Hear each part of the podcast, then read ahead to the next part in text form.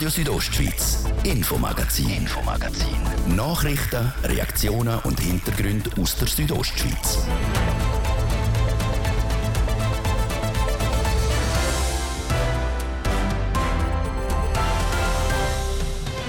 Das Infomagazin heute mit folgenden Themen. Das Skigebiet Hochwang kämpft um zu überleben. Trotz Sparbemühungen und Zustupf der Aktionärinnen und Aktionäre bleibt das Geld knapp zu knapp. Dazu kommt, dass auch der Verwaltungsrat langsam aber sicher den Willen verliert. Das ist heute nicht der Fall, dass wir das so aufrechterhalten wie es jetzt war in der Vergangenheit. Das muss anders werden am Hochwang. So tönt es vom Verwaltungsrat. Klar ist aber, weder der Sommer noch der nächste Winter werden die Bahnen am Hochwang fahren können. Wie es mit dem kleinen Skigebiet im Schanfixel weitergeht, wir haben nachgefragt. Und während es bei den einen gar keinen Sommerbetrieb gibt, machen sich die anderen auf die Sommersaison parat. Die Erwartungen an die, die sind zumindest in der Hotellerie gross. Die, die einen schlechten Winter haben, hoffen natürlich jetzt auf Kompensation auf die Sommersaison. Sagt der höchste Hotelier vom Kanton. Wie er auf die kommende Sommersaison für schaut, das jetzt im Infomagazin. Am Mikrofon ist Adrian Kretli. Im Winter sind die Sessellifter dazu da, um Skifahrerinnen und Snowboarder zu den Pisten aufzuführen. Im Sommer hocken dann wiederum Wanderinnen oder Mountainbiker auf den Sesselbänkli. Nicht so aber bei der Sportbahn Hochwang. Dort stehen diesen Sommer und höchstwahrscheinlich auch im nächsten Winter die Bergbahnen still. Der Sportbahn Hochwang fehlt nicht nur das Geld, sondern auch der Wille zum Weitermachen. Die Manuela Meuli hat vom Verwaltungsratsmitglied Alex Jenny wissen, wie denn die Situation im Schanfiker Skigebiet momentan aussieht. Die Organisation ist recht aufwendig und wir haben ja das schon im Herbst angekündigt, dass wir keine Saison mehr machen. Wir haben die letzte Saison noch durchgeführt, das haben wir auch so versprochen und das, haben wir, das machen wir sicher nicht mehr. Wir haben jetzt im Frühling nochmal als Ankeraktionäre auch mit der Gemeinde Arosa zusammen, also die Privaten und die Gemeinde Arosa, erhebliche Beiträge müssen einschiessen und wir wollen das nicht mehr, es muss noch anders organisiert werden. Das ist heute nicht der Fall, dass wir das so aufrechterhalten, wie es jetzt war in der Vergangenheit. Sie sprechen es an, es muss anders organisiert werden. Noch im November haben die drei privaten Hauptaktionäre ihre Beteiligung von über 50 Prozent für einen symbolischen Betrag von 100 Franken verkaufen an eine neue Eigentümerschaft. Was ist daraus geworden?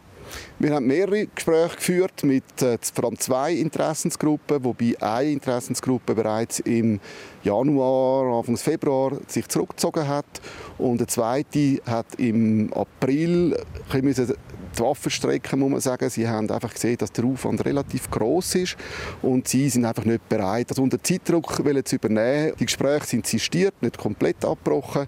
Wir führen weitere Gespräche, sind auch offen für weitere äh, Lösungen. Uns ist es einfach wichtig, dass man in die Zukunft schauen kann und auch für die Zukunft die Bahn kann sichern und Gesellschaft vor allem und damit auch Konzession. Wenn jetzt das in einen Konkurs gegangen wäre, wüssten wir nicht, wo das anführt. Im letzten Frühling haben Sie ja durch den Verkauf von Saisonabo, Tageskarten und Werbung Spenden in Höhe von 470.000 Franken gesammelt. Das Geld ist ja dann größtenteils in eine Revision geflossen. Jetzt steht aber die Bahn still. Hat sich das gelohnt? Ja, das hat sich auf jeden Fall gelohnt. Weil ich glaube, es ist ein bisschen die gleiche Geschichte wie mit der Gesellschaft. Oder? Die Bahn ist heute in einem sehr guten Zustand. Man hat alles periodisch erst gemacht. Also das hat sich auf jeden Fall gelohnt, um eben genau diese Basis zu schaffen, damit das jemand weiterführen kann. Die letzten paar Jahre die sind ja aber nicht wirklich gut gelaufen. Es hat auch letztes Jahr nur wenig Schnee gehabt.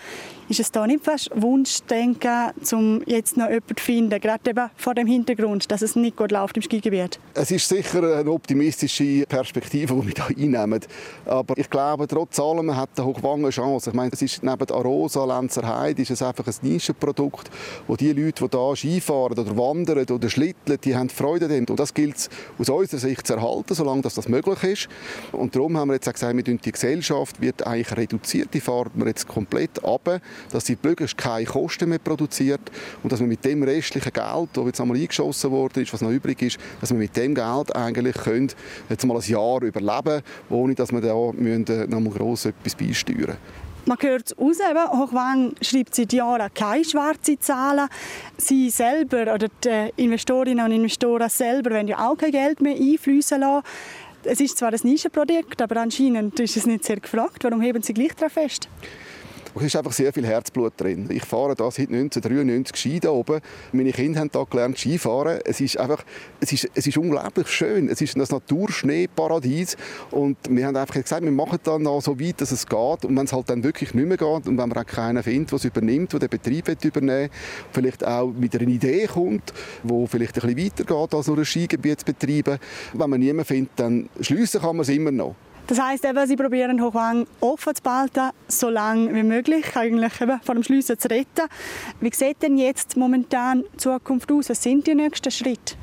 Die nächsten Schritte sind, möglichst weitere Gespräche zu führen mit Leuten, die das interessiert. Da kommen auch viele Telefon über. Gerade gestern hat mir jemand angerufen, ja, das könnt ihr doch nicht machen. Und ich doch, wir, wir machen es schon, aber vielleicht haben die andere Ideen.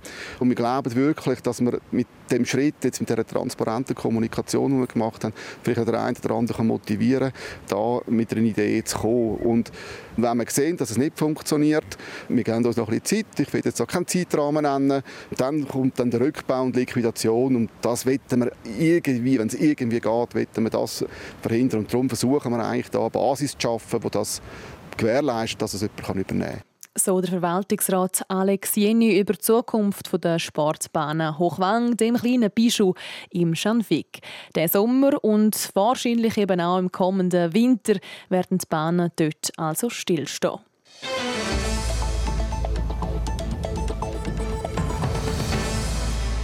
Es sind die Monate im Jahr, wo es in Graubünden ein bisschen ruhiger zu und her geht. Die Winterdeko wird verräumt und die Sonnenschirme auf der Terrasse wieder aufgestellt. Viele Hotels im Kanton haben momentan Zwischensaison oder sie machen sich langsam aber sicher für die Sommersaison parat.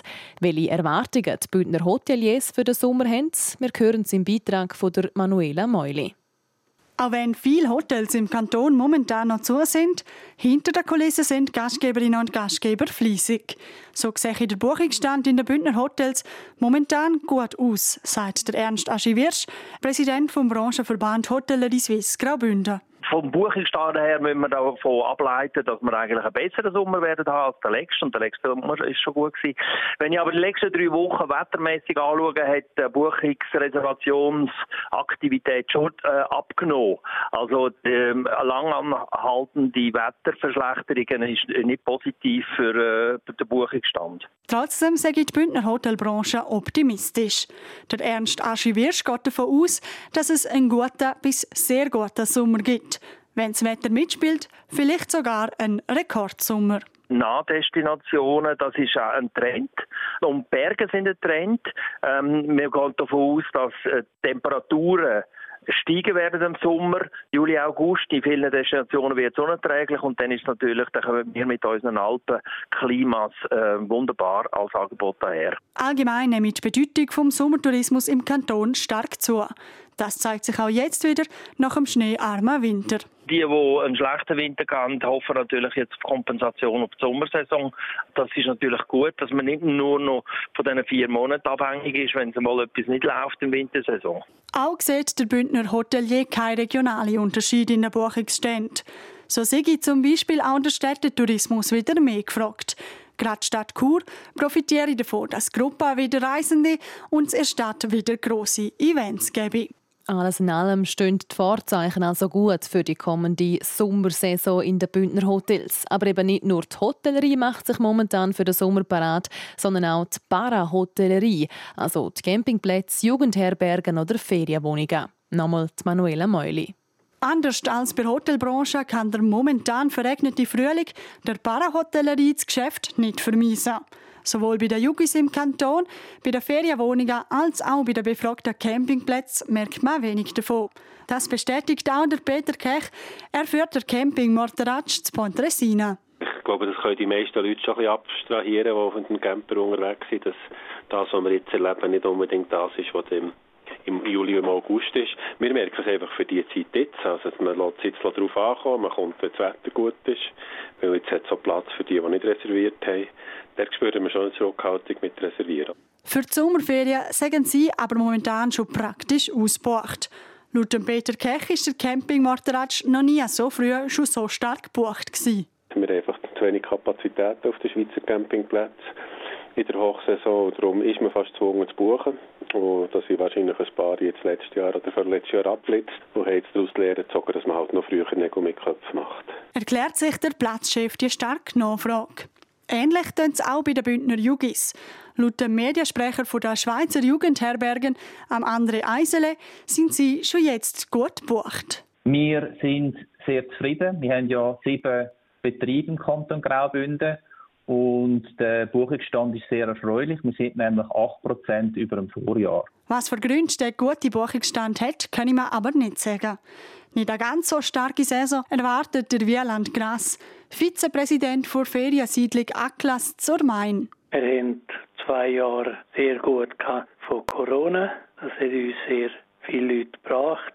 Und jetzt sind wir wieder auf dem Stand wie vor Corona. Im Ganzen sind wir zufrieden mit den Buchungen. Laut dem Wieland Grass ist die Feriensiedlung mit insgesamt 26 Häuschen am Heinzenberg für den Sommer zur Hälfte ausgebucht.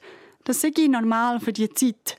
Wie sich der Buchungsstand noch weiterentwickelt, das ist schwierig vorauszusagen. Das hängt ein bisschen vom Wetter ab. Aber ähm, wir sind hier auf einer sehr guten Höhenlage, 1500 Meter über Meer. Man kann gut wandern und wir schauen eigentlich der Saison positiv entgegen. Er geht davon aus, dass bei gutem Wetter viele Leute noch kurzfristig buchen werden. Es dürfte für den Bündner Tourismus also eine gute Sommersaison werden. Das natürlich auch nur, wenn das Wetter mitspielt. Und apropos Wetter, äh, wie es in diesen Tagen aussieht mit dem Wetter, das schauen wir uns jetzt gerade an. Zuerst aber einen kurzen Werbeunterbruch. Mach dich stark für Outdoor-Abenteuer. Mit 20% Rabatt auf Trekkingbekleidung, Rucksäck, Schlafsäck, Zelt und vieles mehr. Jetzt bei Sportix. Auf der Volkswagen Sondermodell 75 Edition gibt es jetzt Jubiläumspreisvorteil von bis zu 6.876 Franken. Taigo, ID3 oder T-Rock. Lassen Sie sich von unserem Angebot begeistern. Wir bewegen die Schweiz seit 75 Jahren. Kommen Sie vorbei. Ihr Volkswagen-Partner freut sich auf Sie. Volkswagen. Freitag, der 19. Mai. Es ist jetzt gerade halb sechs. Das Wetter präsentiert von disco-fox.ch. Die Tanzschule in Chur für Partyspaß. Jetzt mit neuen Kürzen, damit du auf jedem Fest daheim bist. Auf disco-fox.ch. Viel Wolken und dazu auch immer wieder Regen. Das ist das Wetter von heute Abend. Am meisten regnet es im Engadin und in den Südtälern. Und in diesem Stil geht es weiter. Der Samstagmorgen ebenfalls meistens grau und zum Teil auch nass. Wobei es gerade im Norden am Vormittag durchaus einmal noch für ein bisschen Sonne langt, bevor es dann gegen Nachmittag weiter regnen kommt. Im Süden da rechnen wir nicht gross mit Sonne. Da bleibt es den ganzen Tag stark bewölkt und es wird immer wieder auch nass. Die Temperaturen die erreichen im Sarganserland knapp 20 Grad, Zedrun 13 und St. Moritz 11 Grad. Verkehr. Präsentiert von Greencover AG in Sargans. Ihre Spezialist aus der Region für nachhaltige und effiziente Gebäudehülle. greencover.ch und da sieht es gut aus aktuell. Wir haben keine Meldungen über größere Störungen. Kurzer Blick auf die BES. Aus Sicherheitsgründen gesperrt ist der Albula. Das wegen Lawinengefahr und das jetzt sicher mal bis am Montag. Und dann noch Wintersperre haben die Forgola di Livigno und der Umbrail. Die anderen BES bei uns die sind offen und normal befahrbar. Verkehr. Ich gebe zurück in die Redaktion zur Adrienne Kretli. Radio Südostschweiz, Infomagazin, Infomagazin. Nachrichten, Reaktionen und Hintergründe aus der Südostschweiz.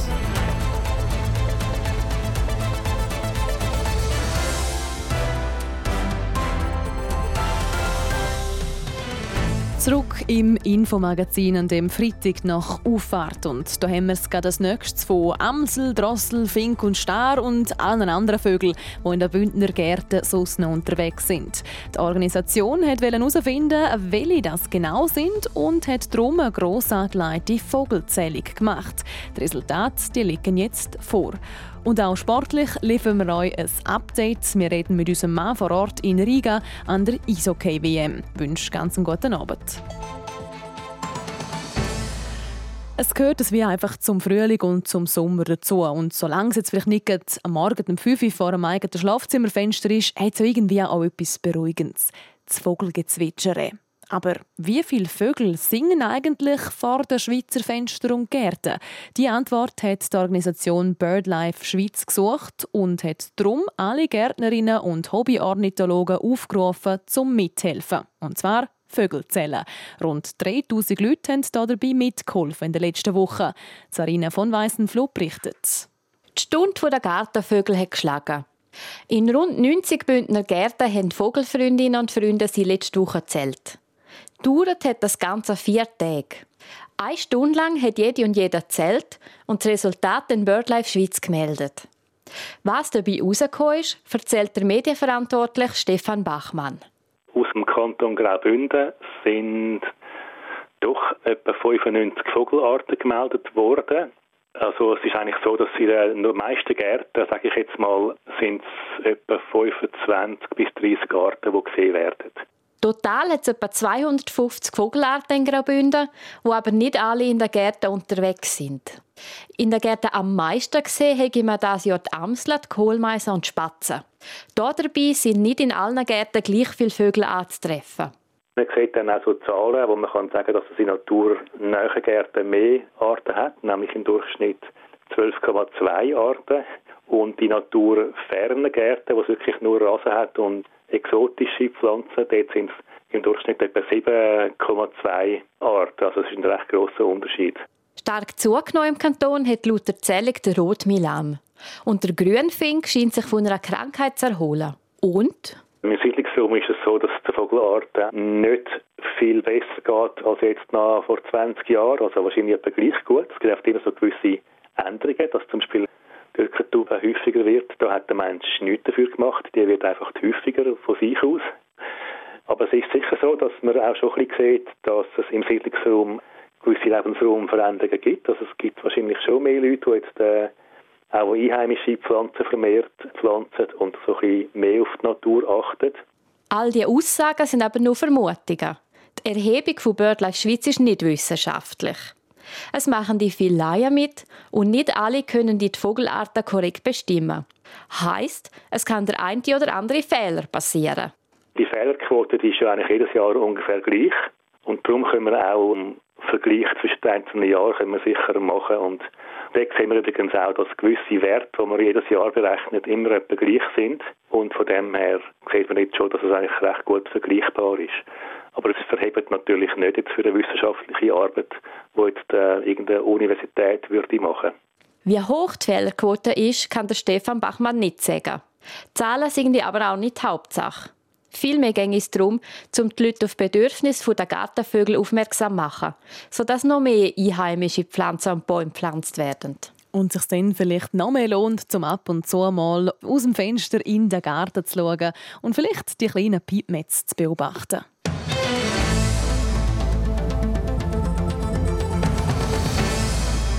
Fünf Spiele, fünf Siege in der Schweizer Footballliga. Da läuft der Kalender Broncos wie am Schnürli. Im Europacup haben die Bündner aber einen Dämpfer gekriegt und sind knapp ausgeschieden. Der Livio Biondini mit einem Zwischenfazit.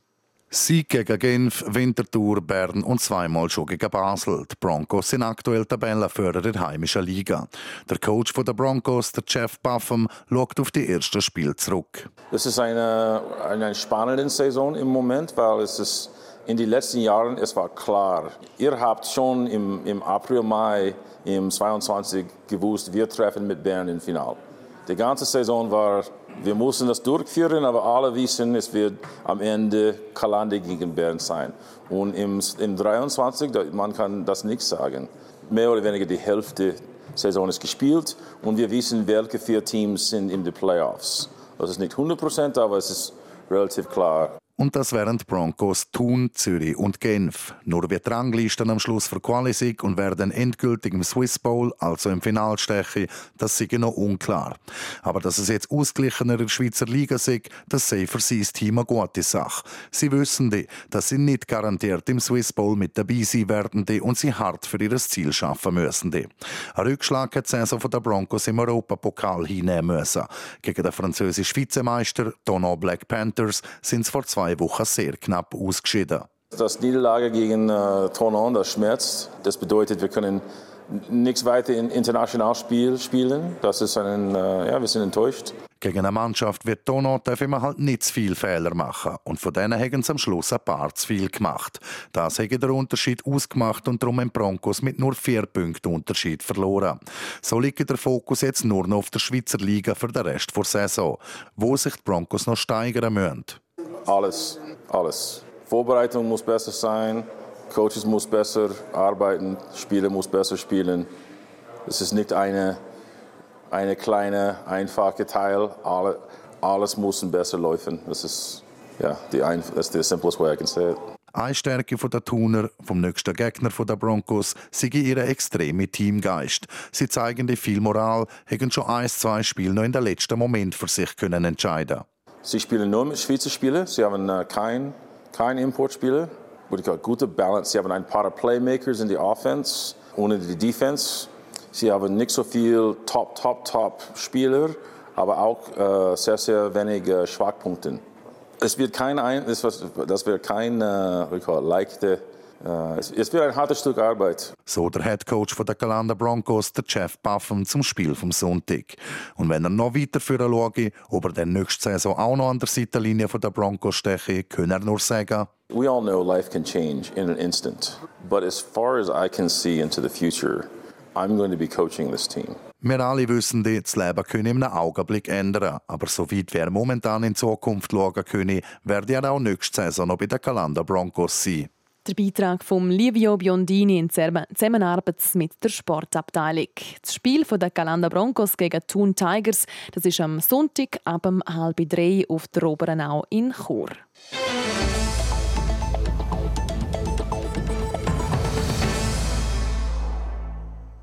Infomagazin am Freitagabend nach Auffahrt und da gehen wir zusammen an die Eishockey-WM auf Finnland und Lettland. Die Schweiz die ist in der Gruppenphase bis jetzt immer noch ungeschlagen. Auch gestern haben sie das vierte Spiel können gewinnen und zwar gegen die Slowakei. Da steht zum Schluss 4 zu 2 für die Schweiz. Roman Michel, heute spielfreier Tag. Du bist für uns vor Ort und verfolgst die ganze WM von Riga aus mit. Was hast du für einen Eindruck gehabt? Immerhin haben die Schweizer ja gestern ihre ersten zwei Gegengol kassiert passiert in dem Turnier. Hast du das Gefühl, sie sind doch ein bisschen mehr gefordert gewesen? Ja, ja, nach dem Spiel mit dem Verteidiger, mit dem Dean Kukan geredet und der Dean Kukan, der hat eben gesagt, hey, das ist ganz anders Eishockey gewesen, ganz anderes Spiel als noch die ersten drei WM-Spiele gegen Slowenien, gegen Norwegen und gegen Kasachstan. Da war mehr Härte drin gewesen, ähm, mehr Intensität, mehr Tempo. Also die Slowaken, die sind wirklich ein, ein starker Gegner gewesen, muss man sagen. Aber, und das muss man auch sagen, die Schweizer, die hatten eigentlich die Mittel gehabt, um das Spiel früher für sich zu entscheiden. Oder? Es ist am Schluss ja gleich noch recht knapp wurde, das 4 zu 2. Das ist dann ins, äh, ins leere Goal gefallen. Und vorher haben die Schweizer aber doch Möglichkeiten gehabt, um das Spiel viel, viel früher zu entscheiden. Schon im zweiten Drittel, wo man ganz klar mehr Schüsse äh, gehabt aufs Goal von den Slowaken, auch gefährliche Chancen gehabt und dann vor allem auch im Dro Schlussdrittel. Und ich glaube, das ist so ein bisschen die Erkenntnis aus dem Spiel raus, dass es den Schweizer einmal mehr gelungen ist, ähm, eigentlich ein Spiel, ja, man muss schon fast sagen, zu dominieren, ein Spiel durchzuziehen. Und ich glaube, mit, äh, mit, der, mit dem Wissen, Wissen mit dieser Einstellung, das ist extrem wichtig für den weiteren Verlauf von, von dem Turnier. Aber es macht natürlich auch Hoffnung für die Schweiz. Zwar hat es noch keine Medaille gegeben, aber immerhin ein Rekord holt sich die Nazi an dieser WM. Erzähl mal kurz. 225 Minuten, so lange ist die Schweiz ohne Gegengol geblieben an dem WM-Turnier. Nach 25 Minuten da hat Robert Meyer im Spiel gegen die Slowaken dann das erste Gegengol an der WM kassiert und eben die 225 Minuten, das ist neuer Schweizer WM-Rekord, der alte Rekord, den hat man 1939 aufgestellt. Damals ist man 201 Minuten ohne Gegengol geblieben. Man muss sich das vorstellen, oder? das war noch vor dem Ersten Weltkrieg. Gewesen. Ein Drittel ist damals noch 15 Minuten gegangen, also ganz, ganz andere Zeiten. Und der Rekord den hat man jetzt also können brechen. Der Robert Meyer, ähm, den ich angesprochen habe, er hat zwei Spiele bis jetzt gespielt. Der Leonardo Cenoni, der andere Goalie, er hat zwei Spiele gespielt. Also die zwei plus natürlich der ganze Defensivverbund der Schweizer, die haben da den neuen Rekord können aufstellen Und das ist doch schon mal etwas, würde ich meinen. Was hast du allgemein so für einen Eindruck, vielleicht, äh, wenn wir jetzt mal Bündnerspieler rausnehmen an dieser WM? Es sind ja doch ein paar, allen voran natürlich der Captain, der Nino Niederreiter von Chur, oder auch der Goalie, den du schon angesprochen hast, der Robert Meyer der ist noch nicht so mega gefordert worden, muss man schon auch sagen, gegen die eher kleineren Gegner auf dem Papier von dieser Gruppe. Aber er macht eine sehr, sehr gute WM, strahlt extrem viel Ruhe aus. Und auf der anderen Seite von mir ist der Nino Niederreiter sicher auch einer, der auffällt. Vier Goal hat er schon geschossen in diesen vier Spielen, ist damit der beste Torschütze im Schweizer Kader. Und er ist ja Captain, zum ersten Mal Captain von dieser Nationalmannschaft.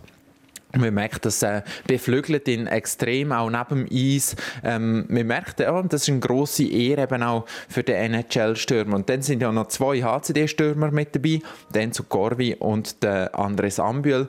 Die zwei, die gefallen natürlich vor allem mit ihrem Einsatz. Gerade der Andres Ambühl, die 18. WM, die er macht, ähm, hat gestern seinen ersten Scorerpunkt können holen gegen die Slowaken. Sonst noch nicht so gross aufgefallen, gilt das auch für den Enzo Corvi. Also die zwei, die haben noch ein bisschen Luft nach oben. Morgen geht es für die Schweiz also weiter gegen Kanada. Was erwartest du da für ein Spiel? Ja, wahrscheinlich kommt jetzt so ein bisschen das Wochenende der Wahrheit auf die Schweiz zu, oder? Zuerst mit Kanada und nachher am Sonntag auch mit Tschechien. Das sind ganz klar die zwei äh, stärksten Gruppengegner. Das hat man schon vor dem Turnier gesagt. Während dem Turnier hat man jetzt ein bisschen merken, die Kanadier, die sind vielleicht nicht ganz so gut, haben mich noch nicht überzeugt. Ich habe ein, zwei Spiele bis jetzt gesehen von den Kanadiern ist eine Mannschaft, die auch nicht nur aus NHL-Spielern besteht, weil sie eben viele Absagen hatten. Und die Tschechen sind sicher äh, wahrscheinlich der stärkste Gruppengegner für die Schweiz, haben zwar auch Mühe gehabt, zum Beispiel gegen die Slowaken, um dort zu gewinnen, aber bis jetzt dann auch durchaus einen überzeugenden Eindruck hinterlassen. Und nach dem Wochenende können wir dann, glaube ich, schon einiges mehr sagen, was eben für die Schweiz drinnen liegt an dem Turnier. Morgen Nachmittag am 20 ab 3 also das Spiel zwischen der Schweiz und Kanada und am Sonntag dann am Abend ab 20 ab 7 das Spiel gegen Tschechien. Unser Mann vor Ort, der Roman Michel, erhält uns hier täglich auf dem Laufenden über das Geschehen an der Eishockey-WM in Finnland und Lettland. Und damit kommen wir zu den weiteren Sportmeldungen vom Tag und bleiben gerade bei der Eishockey-WM. RSO Sport präsentiert vom Zentrum für Leistungsdiagnostik und Sportmedizin Zels, der offiziellen Swiss Olympic Medical Base im Spital Thusis. Zels.ch Eishockey-WM in Finnland und Lettland. Und Martin De Platzes, du hast eine Übersicht von den aktuellen Spielen für uns. Ja, alle Nationalmannschaften haben in ihrer Gruppe vier Matches gespielt. Heute Match Nummer 5 in der Schweizer Gruppe B ist heute Nachmittag der Match gespielt worden. Lettland gegen Slowenien. Und Lettland gewinnt gegen Slowenien knapp mit 3 zu 2. Und in der Gruppe A hat Finnland gegen Ungarn klar mit 7 zu 1 gewonnen. Die Schweiz hat heute frei In der Gruppe B ist die Schweiz klar auf dem ersten Platz mit 12 Punkten. Alle vier Matches gewonnen. Aber nur ein Punkt hinter der Schweiz ist Kanada. Und zwischen diesen beiden Teams kommt es morgen zum Showdown. Das fünfte Gruppenspiel Schweiz gegen Kanada. Böck-Einwurf in Riga ist morgen am Samstagnachmittag am 20 ab 3. Und jetzt Radsport Giro-Spektakel im Wallis, der Giro d'Italia heute und morgen in der Schweiz. Heute die 13. Etappe mit der Zielankunft in der Schweiz im Wallis in Grand Montana. Wegen dem schlechten Wetter, Neuschnee auf dem Pass, ist der Giro-Passübergang auf der Höhe von 2469 Meter über Meer nicht gefahren worden. Anstatt über den Pass ist der Giro-Tross 600 Meter tiefer durch den Tunnel vom großen St. Bernhard gefahren. Der Anstieg der Anstieg im Valles d'Ona auf, auf Gromontana 13 Kilometer rauf. Und der Sieger von der 13. Giro d'Italia Etappe in Gromontana ist der Einar Augusto Rubio. Der Kolumbianer gewinnt vor dem Thibaut Pino aus Frankreich. Dritter in Gromontana ist der Jefferson Cepeda aus Ecuador. Im Gesamtklassement hat es keine Änderungen gegeben. In der Maglia Rosa auf Platz 1 der Garen Thomas aus Großbritannien. RSO Sport präsentiert von Zels, der offiziellen Swiss Olympic Medical Base im Spital Thusis. Zels.ch wünscht allen Athleten, achtsamer und ambitionierter ein gutes Training. Das war das Infomagazin hier bei uns auf Radio Südostschweiz. Die wichtigsten News aus der Region und auch die ganze Sendung von heute zum nochmal nachlesen gibt es jederzeit online auf rso.ch als Podcast zum Abonnieren überall dort, wo ihr gerne eure Podcasts loset oder jeweils vom Montag bis Freitag immer live ab der Viertel ab 5 Ich wünsche weiterhin einen guten Abend und ein schönes Wochenende. Am Mikrofon war Adrian Kretli. Radio Südostschweiz, Infomagazin, Infomagazin. Nachrichten, Reaktionen und Hintergründe aus der Südostschweiz.